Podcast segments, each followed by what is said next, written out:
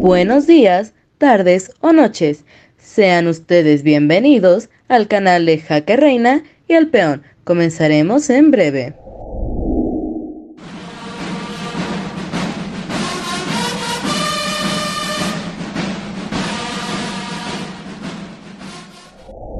Buenas tardes, buenos días y buenas noches, todo depende en dónde estén. un capítulo más, un podcast más de Jaque Reina y el peón. Les agradecemos mucho que nos estén siguiendo en las diferentes plataformas como YouTube, en Apple Podcast, Spotify y también en Google Podcast. Eh, el día de hoy tenemos un gran invitado, este, que ya él, se presentará, iremos platicando. Y pues bueno, este, Iván, ¿cómo has estado? Muy buenos días, buenas tardes, buenas noches, en donde quiera que nos estén escuchando. Eh, igual es un placer estar de nueva cuenta con ustedes en este podcast. Siempre es eh, muy agradable este tipo de charlas y como bien lo mencionas, tenemos un gran invitado, un gran invitado y un gran amigo mío, un, amigo mío que, que pasamos por ciertas vicisitudes cuando llegamos a Colombia, enfrentarnos a una cultura, enfrentarnos a una nueva experiencia eh, como observadores militares de Naciones Unidas, ¿no? Entonces voy a dejar que él se presente y le envío un saludo muy, muy grande hasta Madrid, España.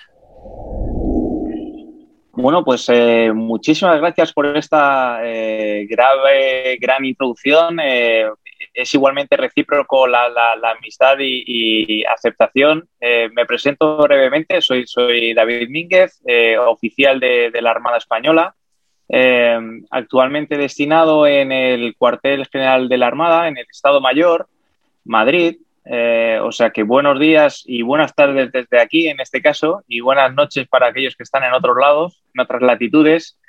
Eh, bueno, pues ya llevo unos cuantos años de servicio, a punto de ascender a capitán de fragata y bueno, pues soy buzo, buceador de especialidad complementaria además y he tenido una trayectoria pues, en distintos buques de, la Armada. Eh, ahora mismo, eh, como digo, estoy destinado en el Estado Mayor.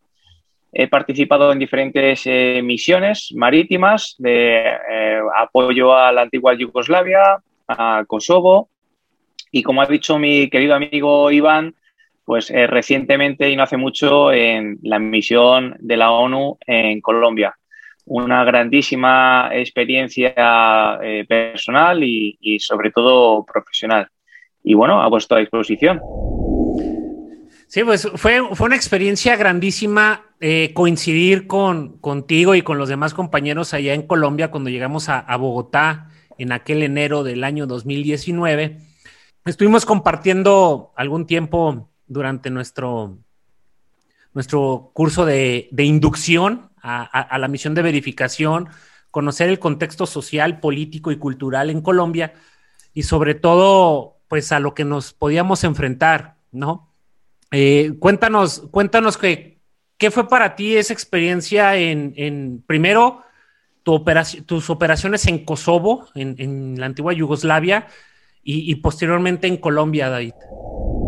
Pues efectivamente es un, es un gran contraste. Eh, las operaciones realizadas eh, como parte de la Armada, como miembro de la Armada que, soy, de la Armada Española, eh, bueno, pues han sido operaciones marítimas en las cuales, bueno, pues en el caso de, de, Kosovo y de la antigua Yugoslavia, se trataba de dar cumplimiento al embargo desde el mar Adriático eh, para eh, bueno, proporcionar eh, o por lo menos que se hiciera efectiva la, paz.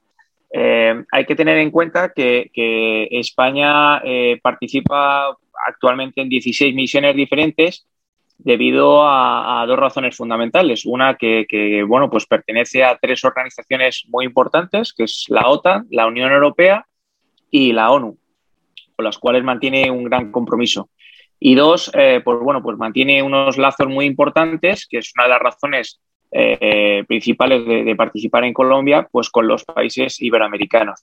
En Kosovo, como digo, y en Antigua Yugoslavia, bueno, pues las operaciones marítimas se realizan desde una plataforma que es ni más ni menos que un, eh, buque de, guerra, en la cual pues se proporcionan distintas capacidades desde el mar o desde el mar hacia otros eh, ámbitos, el ámbito aéreo o el, ámbito terrestre, incluso el submarino. Eh, por tanto, es, eh, una de las ventajas principales que tiene las, operaciones marítimas y la Armada, que es la, la, realidad que puede desplegar distintas capacidades concentradas en una sola unidad pueden despegar helicópteros, aviones, en fin, proporcionar movimiento buque-tierra, etcétera, etcétera. Y además, pues hacer efectivos embargo, pues en el que se detectaron pues tráfico de armas en, ámbito marítimo y, evitarlo, ¿no? Al fin y al cabo, pues conseguir la, la paz. Y sin embargo, pues el contraste ha sido muy grande con la misión de la ONU, porque ni hay barco, ni hay operaciones marítimas, y mucho menos eh, el ámbito militar, porque bueno, pues eh, ahí, como sabes, eh, Iván y, Roberto, pues es una misión política en el que se integran individuos personalmente, además de distintos ejércitos, y en mi caso, pues bueno, pues procedente de, la Armada. aquí es donde viene la, la, gran diferencia principal, ¿no? Que tú ya, tu equipo deja de ser la dotación de un barco y, en el cual pues, cada uno tiene su rol, tiene su, eh, pues eh, si eres un jefe, pues eh, tienes tus diferentes responsabilidades mayores que, que, otros roles. Y bueno, pues en, la, en la misión de Colombia, pues te integras en un equipo multifuncional, multicultural y además con civiles. yo creo que aquí, no sé si Iván compartes esta misma opinión, fue uno de los principales retos. Es decir, eh, yo recuerdo uno, uno, de los ponentes que, nos dieron una conferencia que nos, hizo entender que, quizás la mayor dificultad eh, de entendimiento y de integración en ocasiones eran los civiles eh, con, los militares, el asumir que, pues que somos gente muy profesional que luego pues bueno a priori pues tienen unas eh, reticencias eh, que, luego, pues eh, al final son, son unos equipos magníficos y perfectamente integrados. No sé si tuviste tú la misma percepción cuando te integraste. Sí, mira, en mi caso yo estuve en dos, en dos zonas diferentes. En primero estuve en una oficina local en, el Bordo, en el Cauca, ya hacia el sur de lo que es el, el, el departamento del Cauca, y posteriormente en una oficina subregional en el departamento del Putumayo. Sí es, un, es, algo complejo topar con, con, ciertas personas, no, no por el aspecto de, de, denostar sus actividades, sino que ellos consideraban que nuestro actuar eh, o que nuestro desempeño era muy pobre.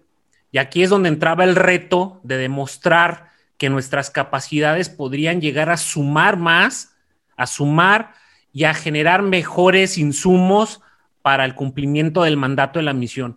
Porque es bien importante eh, eh, mencionar aquí, y no sé si te pasó a ti, David, allá en donde tú estuviste, ahorita nos cuentas dónde estuviste, que también aquí era un contexto en que los militares participábamos en, en la implementación del 3.2 y no solamente en el 3.4, que el 3.2 es la reincorporación económica, política y social de los excombatientes, y el 3.4 que atañaba eh, directamente al personal militar o policial que participaba en la misión, que era la seguridad de los excombatientes, ¿no? Y de sus familias y las garantías de seguridad.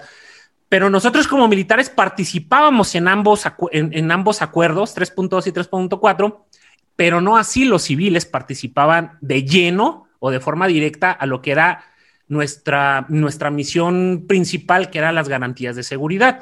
Eso no significa que no participaban, sí, sí participaban y, con grandes resultados, pero nosotros teníamos esa capacidad de podernos adaptar a todas esas, eh, a esas nuevas circunstancias como militares y a lo mejor sí dejando a un lado tu grado, dejando a un lado tu formación militar y teniéndote que incorporar de manera sumamente profesional a lo que se realizaba. Efectivamente. Eh, en mi caso particular, eh, yo, eh, bueno, pues fui a, la oficina local de Buenaventura. es una, la, ciudad de Buenaventura es una ciudad preciosa, mm, muy pobre, ubicada en el, en el Pacífico, en el Pacífico además profundo, es una población afro, con lo cual, pues te puedes imaginar que, precisamente no pasaba desapercibido, con lo cual, bueno, pues ahí ya imagínate la primera vez que, que uno va y eso que, pues bueno, está acostumbrado a ir a, misiones y a pisar terreno y demás, pues bueno, siempre no deja de sorprenderte, pues eso, los niveles de pobreza, de gente muy humilde y bueno, pues también eh, ciertamente asociado a una tasa de, homicidios y de, y por qué no decirlo, de asesinatos eh, muy elevada.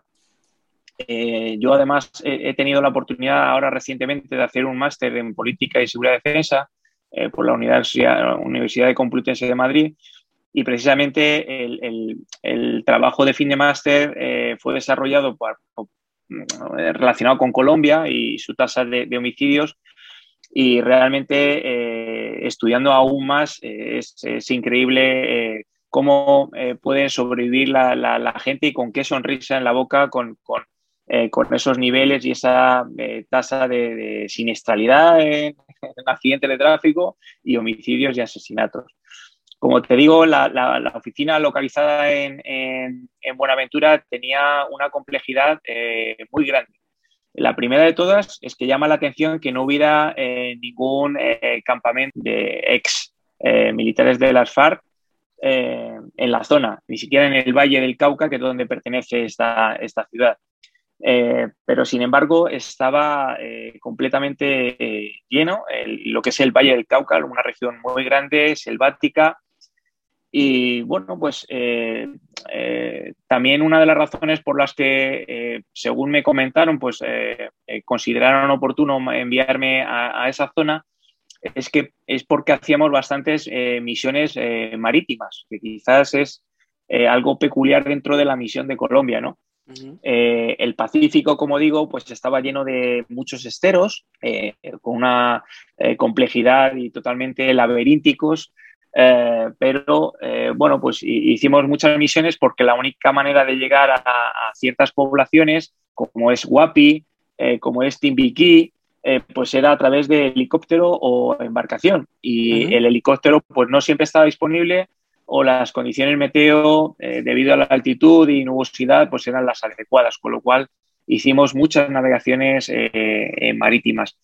bueno, pues ahí recuerdo muchas anécdotas, desde que, bueno, pues el patrón de la embarcación se perdió y tuve que patronear eh, yo la embarcación y tal, lógicamente antes de que se hiciera de noche, porque eh, los problemas podían ser eh, un poquito peores. y bueno, pues luego, pues plena selva desde, desde el kilómetro uno, o sea, lo cual yo lo, coincido totalmente contigo en cuanto a que las capacidades que aportan los militares allí, conducción en, de vehículos todoterreno, eh, salida a la misión selvática y, bueno, pues eh, considerar que no hay comunicaciones eh, por teléfono móvil y que había que cargar con, equipos HF o cartografía náutica, en fin, pues eso, un poquito de, de, misión militar, si me permitís un poco la, la palabra sí que tenía, ¿no? Las, las, misiones. Y luego, por supuesto, pues la forma en la que, eh, bueno, pues eh, conectabas con, personal de las FARC, con personal de las Fuerzas Armadas, eh, con personal de la policía, pues había mucha afinidad. Yo por lo menos me, sentí muy identificado cuando, bueno, pues tratabas con, con, personal de la Armada que, bueno, pues que estaba tratando de, que a lo mejor había sido atacado la, tarde anterior por eh, un grupo de disidentes de las FARC eh, o, un, una atentada, ¿no? Con lo cual, pues eh, tengo muchas anécdotas, también alguna un poco triste. por, por, decir alguna en concreto, pues bueno, pues uno de los fiscales con los que trataba yo personalmente a, diario, bueno, pues falleció recientemente en, Cali, hace un año ya, el fiscal Alcibiades Libreros, me acuerdo perfectamente de, él y de las conversaciones que tuve, y bueno, pues tristemente fue, fue asesinado en, Cali, ¿no? Hace, hace un poquito menos de un año. Eh, no sé, no sé si tu experiencia fue algo parecido, Iván. Mira, en, en mi caso, en, en, el Bordo, en Cauca, nosotros tuvimos, tuve experiencias desde que una persona conduciendo un vehículo todoterreno, casi nos vamos a, por la barranca. Eran caminos súper estrechos, súper, súper estrechos, yendo hacia Argelia, Cauca, en la, lo que era la cordillera montañosa. Y estaba lloviendo mucho y el vehículo casi nos vamos, ¿no? Entonces ahí tuvimos que reaccionar, cambiar de conductor, tomé las riendas y logramos sacar el vehículo, vivir de cerca un atentado terrorista en el, en el bordo, en el Patía. En, si no me equivoco, fue a finales de marzo del 2019 en que colocaron explosivos muy cerca de nuestra oficina local y los hicieron detonar eh, grupos del ELN. Eh, ahí coincidía que donde estábamos nosotros estaba un puesto de un puesto de control del ejército colombiano y cerca de ahí colocaron los explosivos y hasta nuestra oficina se cimbró, ¿no? Fue, fue tener esa, esa sensación de estar indefenso porque no podíamos hacer nada, ¿no? O sea, como militar, si estás en, con tu contingente o estás con tu compañía o con tu unidad, pues puedes hacer una reacción, pero en ese caso, ¿qué tenías que hacer? pues tuvimos que ayudar a los civiles que estaban en nuestra oficina para saber qué hacer, cómo actuar. Son situaciones eh, complicadas, pero también viene la experticia militar en que participé en apoyo con UNMAS eh, en, la cuestión de la búsqueda de campos, de campos minados en la parte de Argelia, ¿no? También Argelia, Balboa, el Tambo, todo lo que era la cordillera y nos tocó pues, si no bien buscar los explosivos, sí participar en cuestiones técnicas con, los, con las personas que se encargaban de hacer la búsqueda de los, de los, de los campos minados. Entonces, si encuentras todas esas eh, situaciones de, de, cierto, de cierto peligro y de riesgo para nosotros, pero creo que nuestra experiencia como militares y la tuya como marino, pues permitió eh, subsanar y salir a flote de todo, ¿no crees? Sí, eh, yo, yo eh, bueno, yo al final creo que el éxito es un sumatorio de, sinergias individuales y yo creo que es lo que proporciona que, el equipo al final consiga, como tú dices, ¿no? Pues sea con un relevo de un conductor o sea con que otro lleva la orientación y, y demás, ¿no? yo creo que al final eso, eh, yo creo que estaban muy, muy, por lo menos mi equipo estaba muy, muy bien equilibrado. Eh, creo que, que, tenían unas fortalezas eh, muy positivas. yo tuve un jefe que, que, bueno, pues siempre, siempre lo recordaré. Yo sigo manteniendo el contacto con mi equipo. casi semanalmente me envían noticias, fotos y demás. Por, por, poner un ejemplo de esta semana, eh, es una de, además de una de las, de las eh, permitirme, de las experiencias enriquecedoras, sobre todo en el, en el, apartado personal y, profesional, por supuesto. Eh, conseguimos una, una niña que, que, no estaba ni registrada y mucho menos escolarizada. bueno, pues casualidades realizando otra misión, pues en la plaza de un pueblo nos, pusimos a hablar con una señora que resultó ser perteneciente a las, a las antiguas FARC. Eh, y bueno, pues eh, con su hija y demás eh, nos pidió algo de ayuda y este reto que empezamos hace ya pues dos años, bueno, pues lo han conseguido en, en este espacio de tiempo pues registrar, escolarizar, me mandaron una foto de la niña con el, en fin, con el uniforme en la puerta del colegio. bueno, pues esas son las experiencias eh, enriquecedoras que, eh, el, equipo eh, efectivamente te, lo llevas. bueno, yo creo que yo creo que esos éxitos al final son, son del equipo. Yo, como digo, tuve la grandísima suerte de tener unos, unos compañeros y, y, compañeras estupendas. un jefe, además, que era un compañero y un amigo más. Eh, y además, eh, pues si desde aquí escuchara el podcast, que les animaré a todos eh, para que desde el otro continente pues lo, lo, lo, hagan, porque está francamente bien. me quedé impresionado cuando, cuando lo conocí vuestro, vuestro podcast. pues nada, se llevarán una gran alegría y desde aquí les mando un fuertísimo abrazo. Bueno, la, verdad es que toda esta parte del cumplimiento de la misión y, como este podcast pues está abierto a, todo el mundo y el objetivo es que la, gente que no, ha, eh, que no fue militar o no es militar conozca más de, la vida, pero siempre el éxito de, la, de una misión radica en el liderazgo de su comandante. Al final, el, si, la, si el comandante no es el líder, no, no tiene esos valores, no tiene esa disciplina y no, obviamente no tiene esa capacitación, el mismo equipo no funciona, ¿no? Y eso, y eso habla de, también de la ambivalencia que tiene el, eh, aquella persona que pertenece a las Fuerzas Armadas de actuar en cualquier situación, ¿no? Es, es, como que, tiene que estar haciendo un marino en una operación en Colombia, ¿sí? En tierra, en una parte tierra, en una parte anfibia o como aquí en, hace unos años se crearon los grupos de anfibios de fuerzas especiales, que eran pertenecientes al ejército mexicano, pero no eran pertenecientes a la Armada. Entonces, e, esa parte es la que, nosotros aprendemos dentro de nuestros entrenamientos o capacitaciones, el poder resolver la situación con los medios que tengamos a nuestro alcance. Entonces, ese es, ese es el, tema interesante de, cuándo se llega al, al, objetivo de, la misión. Pues bueno, señores, eh, el tiempo se ha terminado. Les agradecemos una vez más que, nos, que nos visiten en nuestros podcasts. Acuérdense, Spotify, YouTube, Apple Podcast, eh, Google Podcast, próximamente Amazon Podcast. No se olviden inscribirse en YouTube, en nuestro canal, prender la campanita para que reciban las notificaciones y por favor sus comentarios son muy, muy importantes para nosotros.